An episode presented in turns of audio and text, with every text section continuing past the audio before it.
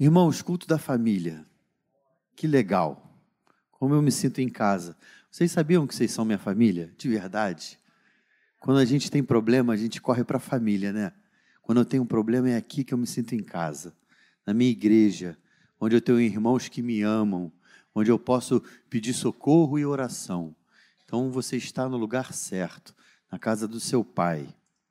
Eu, antes de pregar, eu vou pregar sobre Obed-Edom, sobre como a casa de Obed-Edom.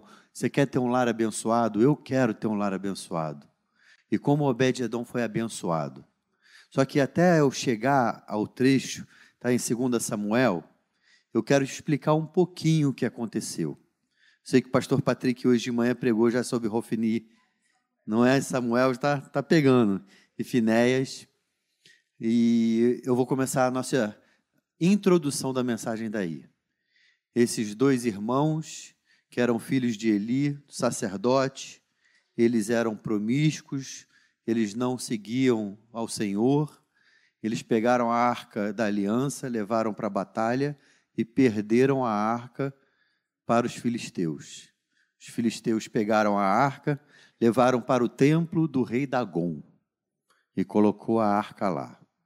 Primeira noite se passou, quando amanheceu o dia, a estátua do rei Dagon tinha caído no chão, de cara no chão, se prostrando à arca da aliança. Eles levantaram a estátua de novo, mais uma noite se passou, no outro dia de manhã, a estátua tinha caído novamente, só que agora com seu pescoço e braços arrancados. E Deus começou a pesar a mão sobre o povo filisteu. Começou uma praga muito grande naquela cidade, tumores, ratos. Eles começaram a perceber que era por causa da arca que isso estava acontecendo. A presença de Deus fora do povo de Deus traz justiça, traz maldição. Então, a, a, presença de Deus é para o povo de Deus ser abençoado, que não era o que estava acontecendo. O que, que eles fizeram? Fizeram uma, uma, um carro de boi, colocaram duas vacas que estavam amamentando ainda e colocaram a, a arca em cima. Por que uma vaca amamentando? Porque o bezerrinho está chamando. Se não fosse o natural, era as vacas não irem, as vacas ficarem com os seus bezerros. Né? E se Deus quisesse, ele, as vacas iriam. E aconteceu isso. As vacas saíram do território dos filisteus e chegou no território dos judeus. Quando chegou lá, eles abriram em Bet-Semen, os judeus abriram a arca, curioso, para ver o que tinha dentro. Morreu mais de 50 mil homens porque eles fizeram isso. Porque a arca, irmãos, era só que tinha regras de como se podia transportar a arca, a gente vai ver aqui no texto depois um pouco sobre isso.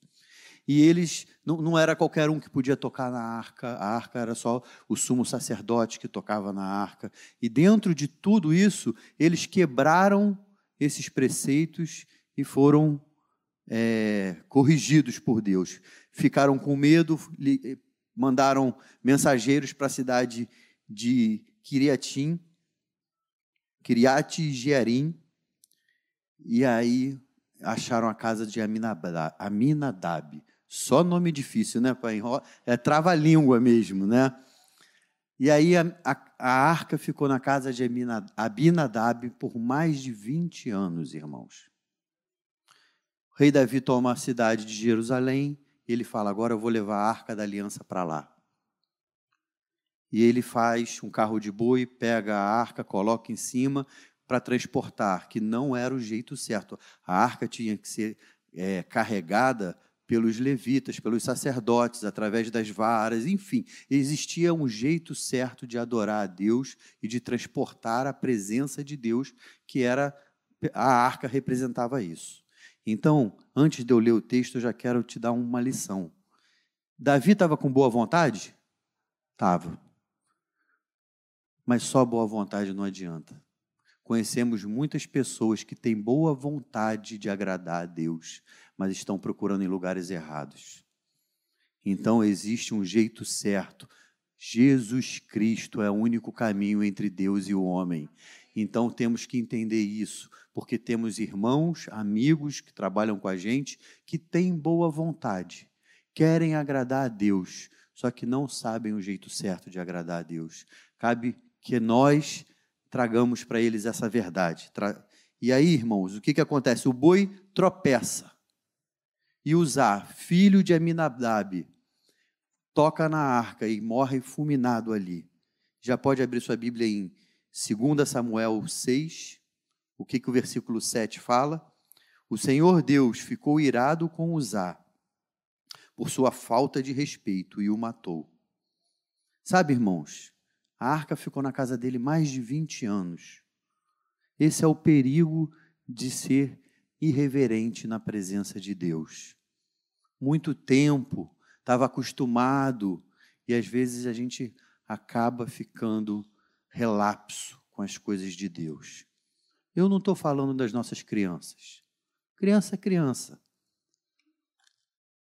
Acaba o culto, a gente vai ver nossas criancinhas correndo aqui, eles estão na casa do pai delas. Mas nós, adultos, que sabemos, que somos, que somos maduros, muitas vezes entramos na casa de Deus e não damos a reverência que precisamos para as coisas de Deus. Ficamos no celular, ficamos, ficamos assistindo o culto, ou se em vez de cultuar, ficamos assistindo o culto, que não é ir para cá, a gente não veio aqui para isso. E aí agora a gente vai entrar no nosso texto, versículo 9. Davi fica com medo. Então vamos lá, vamos ler juntos. Então Davi ficou com medo de Deus, o Senhor, e disse: E agora, como poderei levar comigo a arca da aliança? Assim, Davi resolveu não levar a arca para a sua cidade de Jerusalém. Em vez disso, ele mudou de direção e a levou para a casa de Obed-Edom que era da cidade de Gate. A arca da aliança ficou ali três meses e o Senhor abençoou Obed-Edom e a sua família. O rei Davi soube que, por causa da arca, o Senhor havia abençoado a família de Obed-Edom e tudo que nele, ele tinha. Então, tirou a arca da casa de Obed-Edom e, com grande festa, a levou para a cidade de Davi. Irmãos, você quer ter a bênção na sua casa?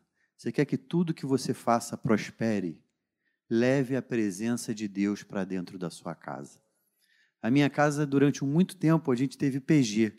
Eu era um anfitrião de um grupo pequeno. E eu sempre fiz essa comparação. A minha casa era como a casa de Obed-Edom porque eu estava abrindo as portas da minha casa para receber um culto, porque o PG é um culto num formato diferente na minha casa. E eu me sinto abençoado de ter feito isso durante alguns anos. Foi bênção na minha casa. Irmãos, nada na Bíblia está escrito por acaso. Quanto mais a gente conhece a Bíblia, a gente estuda a Bíblia, a gente entende que tudo que está na Bíblia, se está escrito, tem um motivo. Na casa de Abinadab, a arca ficou mais de 20 anos. Não se fala mais nada. Na casa de Obed-Edom, ela ficou três meses e diz que ele foi muito abençoado. E o texto faz questão de dizer que Obed-Edom era da cidade de Gate. A gente não pode afirmar isso, irmãos. São coisas que, às vezes, na Bíblia, a gente lê o contexto e entende o contexto, mas você não pode afirmar. A palavra Obed, isso a gente pode afirmar, significa servo ou escravo. E Edom vem dos Edonitas, que eram os, os descendentes de Esaú. E ele, sendo da cidade de Gate, que era a cidade, sabe de quem? De Golias. Mostra que ele, a priori, não era uma pessoa confiável. Como é que eu vou confiar numa pessoa que é de um outro povo, uma pessoa que mora na cidade dos meus inimigos, mas provavelmente, quando Davi começou a fazer a batalha, começou a guerrear, ele se converteu ao Deus de Israel e se provou um homem confiável, porque o rei Davi não ia botar a arca na casa de qualquer um, né?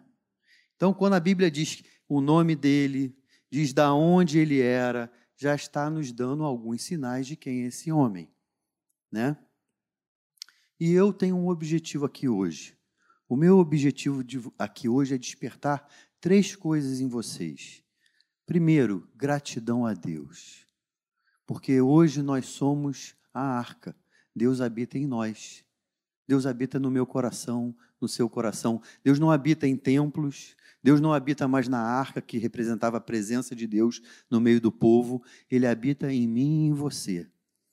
Também a certeza do cuidado de Deus e um, um convite à santificação. Como eu já falei, irmãos, a arca representava a presença de Deus.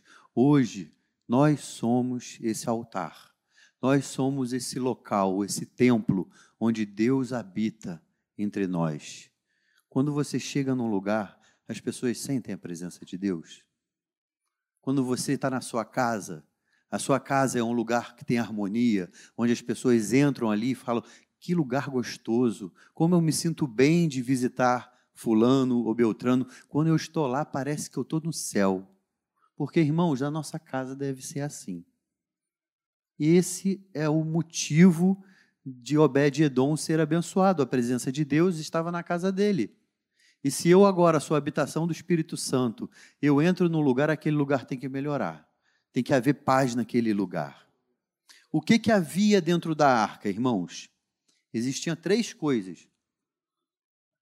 A última eu tenho certeza que vocês vão adivinhar, mas vamos devagarzinho. Primeiro tinha o maná. E o que, que o maná para mim representa? Por que, que tinha um maná dentro da Bíblia? Está dizendo o seguinte: Deus é o nosso provedor. Eu não sei como é que está a sua casa hoje. Se você está desempregado, se as contas não estão batendo, talvez você recebeu um aviso prévio e você está falando assim: meu Deus, como vai ser? Saiba, se o Espírito Santo estiver dentro de você, habitando na sua casa, Deus é o seu provedor, não vai faltar sustento para sua casa. Toma posse dessa promessa e fala: Senhor, não vai faltar o maná, não vai faltar o meu sustento. Mas sabe, o sustento não é só comida, não é só alimento. Precisamos desse, desse sustento físico? Precisamos, mas a gente precisa de um outro sustento, um alimento espiritual. E o maná, irmãos, ele caía todo dia de manhã. E daqui eu não quero fazer uma teologia, mas eu quero te dizer praticamente comigo o que, que acontece. O maná caía todo dia de manhã e o povo recolhia o maná. Se o sol batesse no maná, ele derretia. Sabe o que, que eu vejo? O sol é o nosso dia de trabalho. Se você puder, porque tem gente que fala assim, mas pastor, eu acordo quatro horas da manhã para ir para o trabalho, eu não tenho condição de acordar e preparar, ter a minha devocional. Tem muita gente que faz a devocional na hora do almoço. Tudo bem, por isso que eu estou falando, não é teologia. Mas o que, que funciona na minha vida? Eu acordo de manhã e a primeira coisa que eu faço é eu ler minha Bíblia, porque eu já vou me alimentando. Antes de abrir o WhatsApp, antes de ver as notícias e os problemas, porque às vezes você acorda, o problema já está ali, né? É só pegar o telefone e o problema chegou. Então, antes que isso aconteça, eu já vou me alimentar.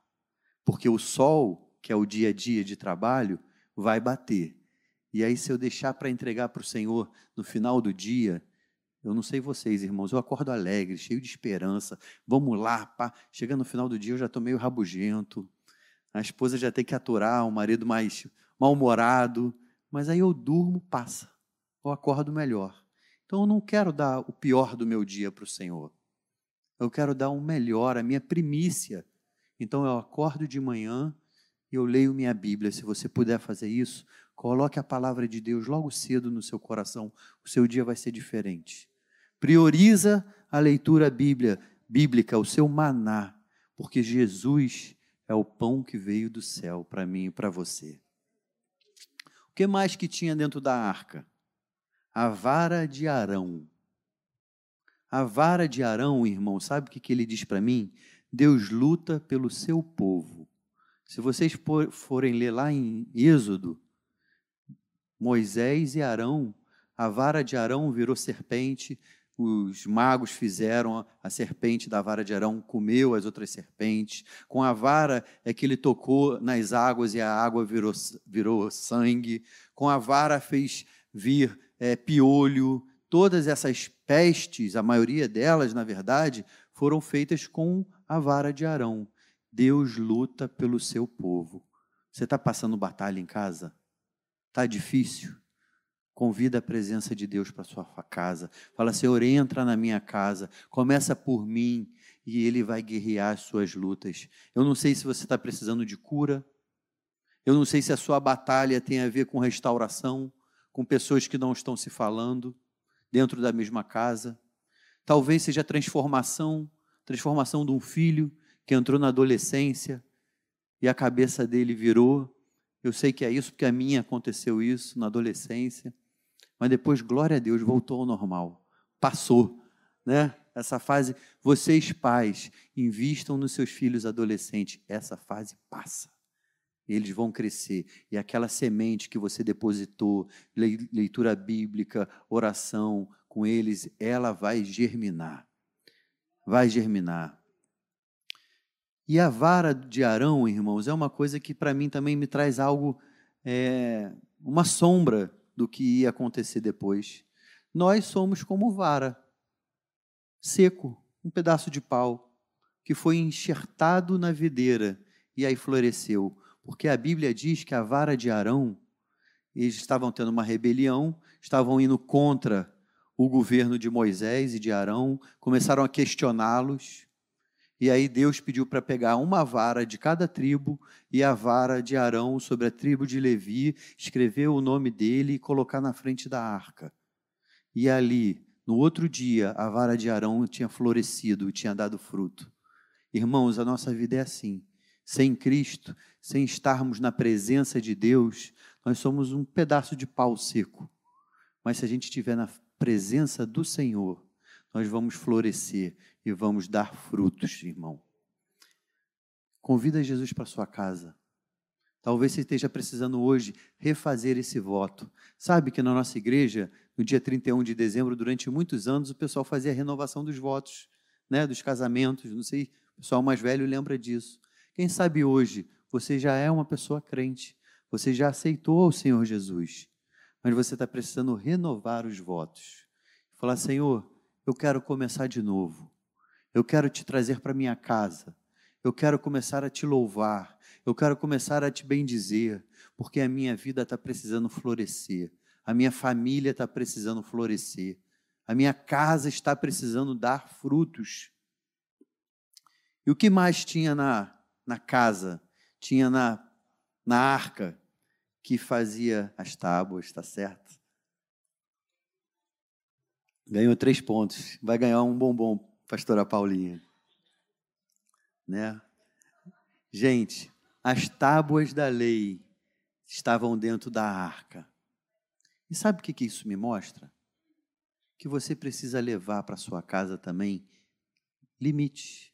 Você precisa levar, porque as tábuas significa direção de Deus, cuidado e limite. Você sabe que criança não gosta de limite. Mas quando você dá limite para ele, ele se sente confortável. Vocês conhecem o Pedrinho? O Daniel hoje estava até bem calminho, acho que ele está com sono.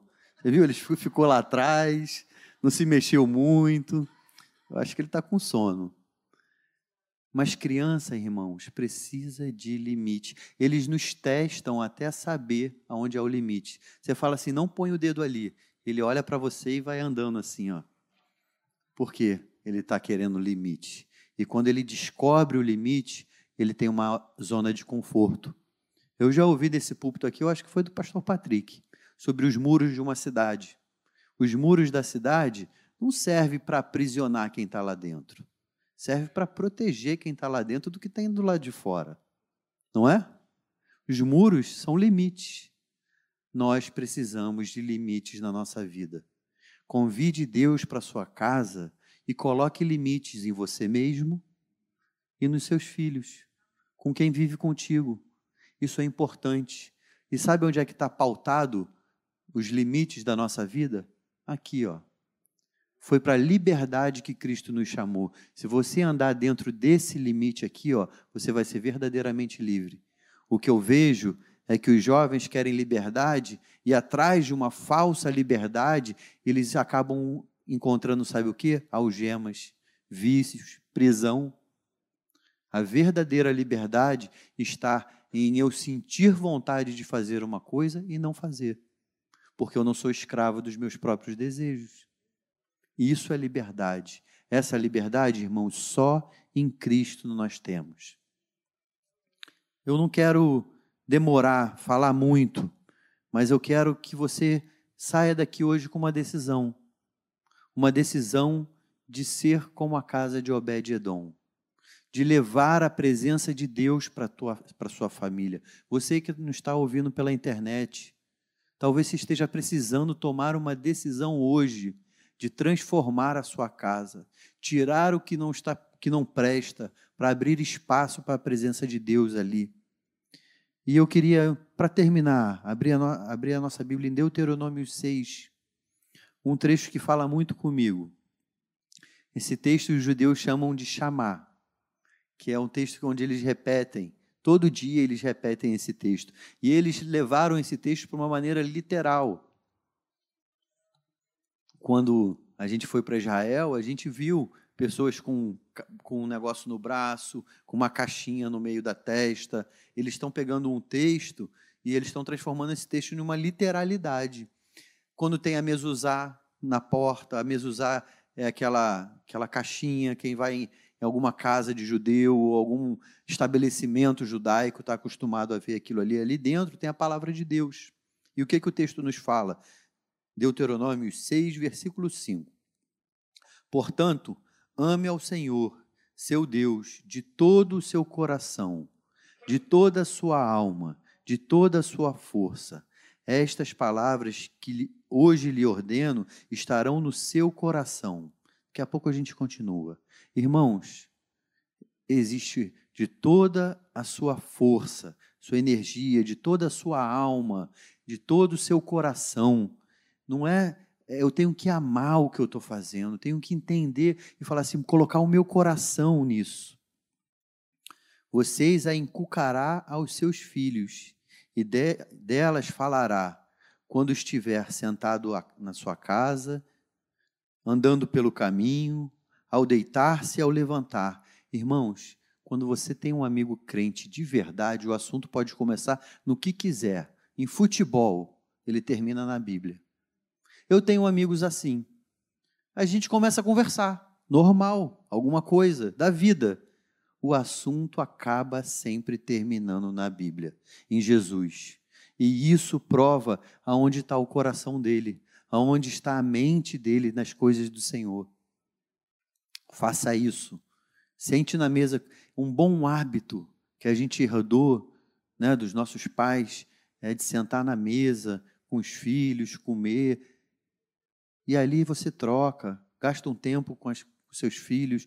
Tenha esse tempo de qualidade com as crianças, com a sua esposa. Às vezes a vida é tão corrida, irmãos. A gente não tem nem tempo muito para conversar.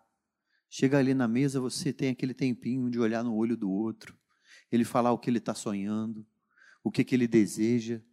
Eu conheço casais que moram juntos, mas um não sabe qual é o sonho do outro, um não sabe o que, que o coração do outro vibra.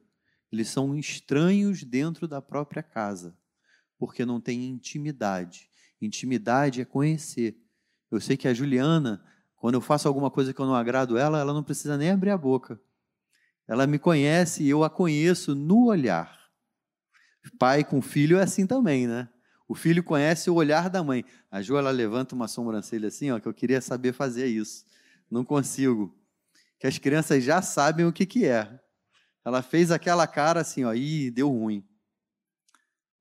Intimidade, irmãos. Tenha tempo de qualidade. Fale das coisas do Senhor. Os seus filhos sabem as pessoas que moram com você, a sua mãe, alguém que mora contigo, que trabalha com você, às vezes, durante a semana, na sua casa, um ajudante, sabe como você é apaixonado por Jesus? Ou você tem guardado esse amor só para Ele, não tem contado para os outros? Vamos continuar. Tenha, também deve amarrá-los como sinal na sua mão e elas lhe serão frontal aos seus olhos, e vocês a escreverá nos umbrais da casa, das suas portas. Irmão, sabe o que eu vejo isso? Primeiro, o braço significa as minhas ações. Os meus atos vão ser coerentes com o que eu acredito, com o que eu vivo, com a Bíblia. Porque tem gente que diz que acredita na Bíblia, mas as suas ações não são coerentes. E sabe que a gente prega muito mais com ações do que com palavras? Nós falamos muito mais do que está dentro do nosso coração com ações do que com palavras? Ela será como frontal dos seus olhos, significa que o que eu penso tem que estar de acordo com a Bíblia. E, irmãos, eu quero abrir um negócio para vocês. Nem sempre a gente pensa do que está escrito de acordo com a Bíblia, mas dentro do que eu penso e a Bíblia, eu vou ficar com a Bíblia. Eu falo, Senhor, muda minha mente, transforma a minha maneira de pensar. Tem coisas que tá estão escritas na Bíblia que a gente não gostaria que tivesse. Ame seu inimigo. A gente fala, poxa, essa parte aqui não dá. Senhor, me ajuda a fazer isso ser verdade na minha vida. Porque nem sempre eu sinto certo, mas como a Corliss falou, que ela queria agradar a Deus. As portas estavam se abrindo para ir para a NASA, gente. Mas eles queriam fazer a vontade de Deus. Quantas pessoas eles abençoaram só na Maranata nesses últimos 50 anos? Eu sou fruto dessa decisão que eles tomaram lá. Abençoa nossas vidas, né? Então, saiba, é, tome decisões, pense de uma maneira que fale assim, Senhor, eu quero que as minhas decisões, as coisas que eu penso, estejam de acordo com a tua palavra. E quando fala que vai botar nos umbrais da porta, você as escreverás no umbrais da porta, pensa na sua casa aí. Quantas vezes você entra e sai naquele corredor? da cozinha, do banheiro. Quantas vezes você passa ali? Aquilo lá era, era um memorando. É para você lembrar: o Senhor cuida de mim, o Senhor guerreia as minhas batalhas, o Senhor vai me fazer florescer, o Senhor vai me fazer dar frutos.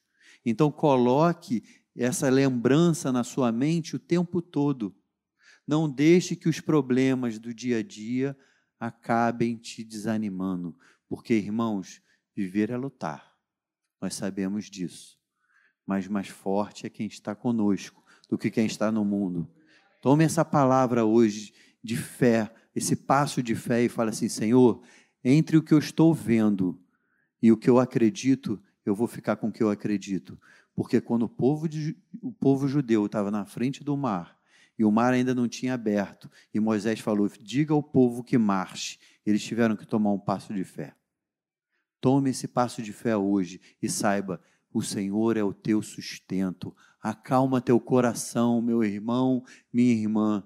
Esse emprego vai vir, essa porta de emprego, o sustento vai aparecer na hora certa. Faz a sua parte, marcha, que Ele é contigo.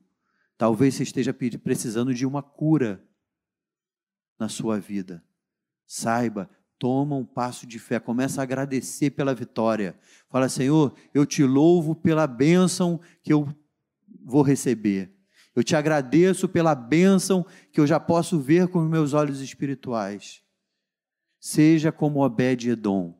Leve a presença de Deus para sua casa e você vai ter uma vida transformada. Isso é para mim. É para você também? Eu queria te pedir para ficar de pé no seu lugar. Que nós vamos orar juntos. Senhor, estamos de pé na Sua presença, na Tua casa, como num ato simbólico, falando: Senhor, olha para mim. Senhor, se inclina para mim. Ouve o meu grito de socorro, Pai. Senhor, nós queremos te convidar mais uma vez para entrar nas nossas vidas, habitar na nossa casa, que é o nosso coração, Pai. Transforma o que precisa ser transformado, Senhor. Senhor, nós te damos toda a liberdade de tirar o que precisa ser retirado. Senhor, arranca o pecado. Arranca, Senhor, aquele pecado de estimação, Pai. Hoje nós te entregamos todo o controle da nossa vida, Pai. Para que o nosso coração possa ser como o local da arca da aliança, o lugar da presença de Deus. Senhor, nós te entregamos o nosso lar, a nossa casa, da mesma maneira que Obed-Edom fez, Senhor Jesus, para que a nossa casa possa ser abençoada, Pai. Não só bênçãos financeiras, nós entendemos que precisamos do maná, do sustento, mas precisamos de bênçãos espirituais Guarda os nossos familiares, Pai. Guarda os nossos queridos, Senhor. Se porventura, Pai, existe alguém aqui que tem um filho, uma mãe, um esposo, uma esposa que ainda não são do Senhor, Pai, nos ajuda a influenciarmos positivamente, Pai. Nos dá sabedoria, estratégias do céu para ganharmos eles para Jesus, Senhor. Senhor, nos usa, Pai. Nos usa na hora de falar com mansidão mas nos usa também, Pai, na hora de calarmos os lábios, Pai, para não promovermos briga, dissensão, discórdia nos nossos lares. Eu tenho certeza, Pai, que a casa de Obed-Edom era uma casa com harmonia, Pai. E nós queremos isso para a nossa casa também. Mas não uma falsa harmonia do mundo. Queremos, Senhor Jesus, que tu promovas essa harmonia. Por isso nós te convidamos. Habita nos nossos lares, Pai. E o que depender de nós, nós vamos buscar santidade, vamos buscar nos separar do mundo, vamos procurar nos alimentar da tua palavra, Pai, para podermos transbordar sobre a vida dos que estão perto de nós. Senhor, como ministro do Evangelho, Pai, eu abençoo cada casa, cada irmão, cada irmã, cada filho, cada pai, cada mãe, cada pessoa que entrou aqui hoje, Pai, com um drama na sua vida. Senhor Jesus, Tu és o nosso refúgio bem presente na hora da angústia. Nós te bendizemos, Pai, nós te agradecemos, Pai, já pela vitória, em nome de Jesus. Amém.